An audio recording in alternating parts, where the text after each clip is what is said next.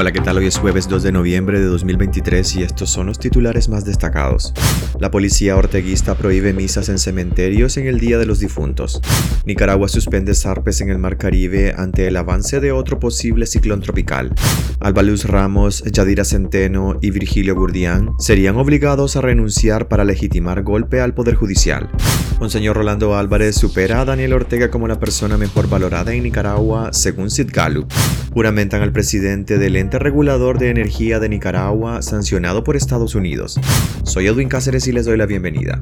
La policía orteguista prohíbe misas en cementerios en el Día de los Difuntos. La policía orteguista prohibió la celebración de misas en cementerios de diferentes municipios de Nicaragua este 2 de noviembre, Día de los Difuntos, en el que miles de personas acostumbran visitar las tumbas de sus familiares y orar por su descanso. A través de visitas de cortesía a las parroquias, los sacerdotes fueron advertidos que tienen prohibido realizar cualquier tipo de actividad religiosa para conmemorar el Día de los Difuntos. La investigadora y recopiladora de los ataques del régimen a la iglesia, Marta Molina, denunció que los oficiales no explicaron el porqué de esta medida. Algunos párrocos me han informado que recibieron visitas de policías para decirles que no pueden tener actividad alguna fuera de sus respectivos templos, aseguró. Por su parte, el padre Uriel Vallejos dijo tener conocimiento de que en muchas parroquias de Nicaragua, la policía realiza visitas a los párrocos para de la prohibición de hacer misas en los panteones. No es la primera vez que la dictadura prohíbe celebraciones religiosas en Nicaragua en medio de una arremetida sin precedentes contra la Iglesia Católica. En Semana Santa prohibió las procesiones y en otros municipios ha impedido las actividades religiosas propias de las fiestas patronales. La prohibición de las misas en los cementerios se aplica de manera selectiva. La diócesis de León, a cargo de Monseñor Sócrates René Sándigo, informó que el obispo celebrará una misa en el cementerio de Guadalupe de esa ciudad.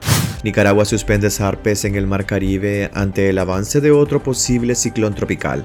La Fuerza Naval del Ejército de Nicaragua suspendió este miércoles los zarpes en el Mar Caribe debido al avance de un fenómeno meteorológico que se puede convertir en depresión tropical. La suspensión de los zarpes está dirigida a los propietarios de embarcaciones de pesca y turismo por el avance del fenómeno meteorológico, que se ubica a 780 millas náuticas al este de la costa del Mar Caribe nicaragüense, la cual se espera que evolucione a depresión tropical. Las capitanías de los puertos de Bluefields, El Bluff, Corn Island y Puerto Cabezas así como los puestos de control de embarcaciones y puestos de tropas navales, no emitirán zarpes a las embarcaciones que tengan como destino mar abierto y comunidades costeras hasta nuevo aviso. La temporada de huracanes en el hemisferio norte de América se inicia cada año en junio y se extiende hasta el 30 de noviembre. Por su ubicación geográfica, Nicaragua se encuentra en la ruta natural de los huracanes del Atlántico, en especial los que nacen al sur del Mar Caribe.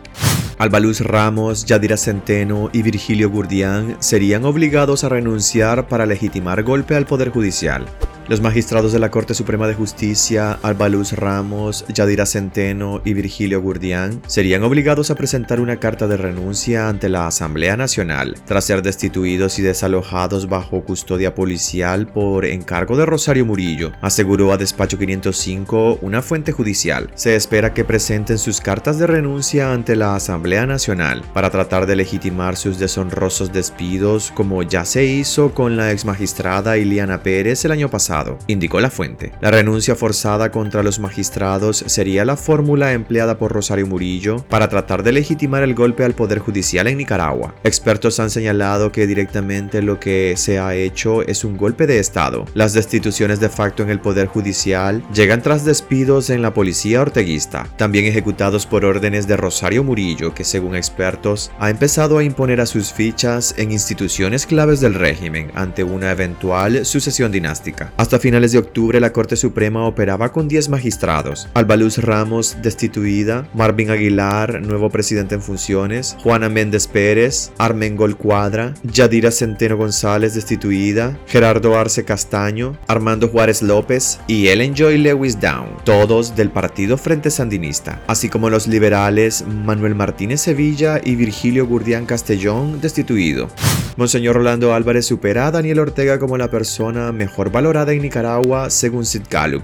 Monseñor Rolando Álvarez se posicionó por primera vez como la persona mejor evaluada en Nicaragua y supera al dictador Daniel Ortega en los niveles de aprobación entre la población, según la última encuesta de Sid Gallup. Con un 48% de opiniones favorables, el obispo de Matagalpa es la personalidad más influyente y mejor evaluada por los nicaragüenses, según los resultados del sondeo realizado en el mes de septiembre. En cambio, Daniel Ortega alcanza unos niveles de aprobación del 33% entre los consultados. Álvarez supera los niveles de opiniones favorables de personalidades como Xiomara Castro de Honduras, Carlos Fernando Galán de Colombia, Javier Milei de Argentina o Rafael López en Perú. Rolando Álvarez es el segundo preso político de la dictadura que se posiciona como la persona mejor evaluada en Nicaragua, luego de que la ex aspirante presidencial Cristiana Chamorro, excarcelada y desterrada en febrero pasado, liderara la lista durante casi dos años.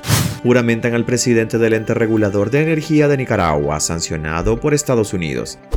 El reelegido presidente del Consejo Directivo del Instituto Nicaragüense de Energía, ente regulador del sector, José Antonio Castañeda Méndez, fue juramentado este miércoles por la Junta Directiva de la Asamblea Nacional. Castañeda Méndez fue sancionado el 15 de noviembre de 2021 por el Departamento del Tesoro de Estados Unidos y por Canadá, junto al Ministerio Público de Nicaragua, así como a otros ocho altos cargos funcionarios del régimen, por su papel en la represión contra los derechos humanos y las libertades fundamentales, tras la farsa de elecciones presidenciales del 7 de noviembre de 2021. El funcionario fue elegido por primera vez en el cargo de presidente ejecutivo del Consejo Directivo del Instituto Nicaragüense de Energía el 15 de agosto de 2017 y fue reelegido por otros seis años más. Tras ser sancionado por Estados Unidos y Canadá, el Parlamento controlado por los sandinistas reformó la ley orgánica del Instituto Nicaragüense de Energía, en la que transfirieron las facultades del presidente ejecutivo al Consejo de Dirección con el fin de burlar las sanciones.